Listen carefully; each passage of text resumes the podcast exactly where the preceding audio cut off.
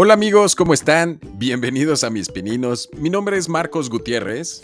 Quiero arrancar este sexto episodio agradeciendo a todas las personas que me han mandado algún mensaje y que están ahí episodio tras episodio.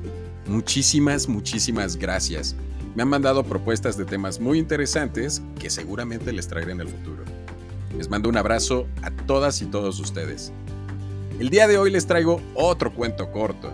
El nombre de este cuento es El traje nuevo del emperador. Yo ya estoy listo. ¿Y ustedes? ¿Comenzamos?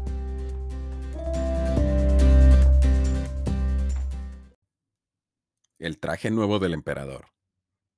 Hace mucho tiempo vivía en un país lejano un emperador que tenía el orgullo de ser el soberano mejor vestido de su época. Poseía, en efecto, un guardarropa impresionante. Un día, dos extranjeros pidieron ser recibidos en el palacio.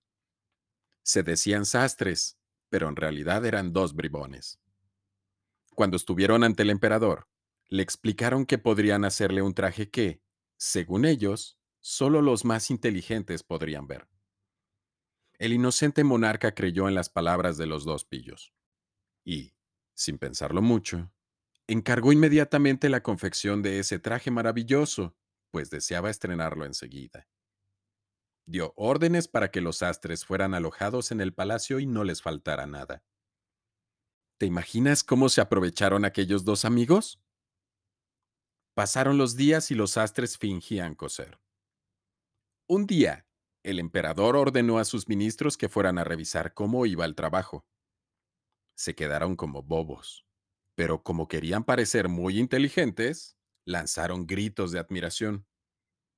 Poco tiempo después, los dos bribones anunciaron que habían terminado de coser el traje y pidieron unos diamantes para adornar su obra.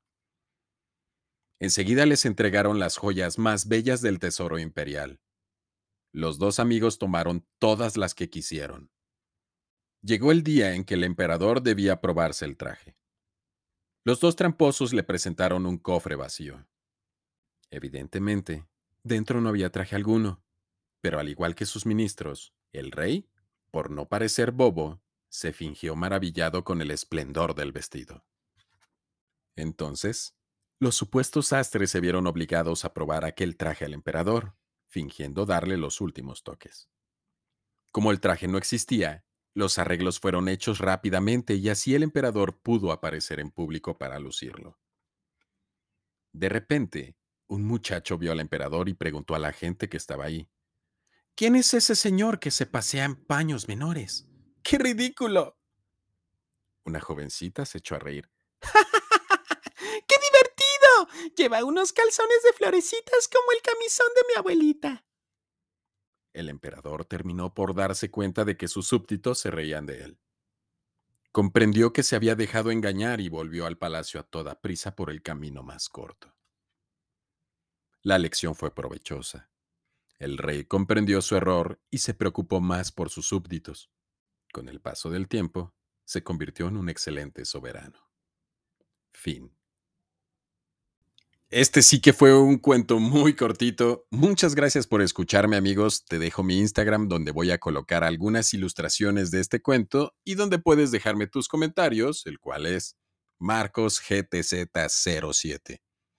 Para el siguiente episodio ya les traeré a Julio Verne, Sigue mi podcast Mis Pininos y activa la campanita para que te avise cuando esté listo el siguiente episodio. Hasta la próxima amigos, mi nombre es Marcos. Adiós.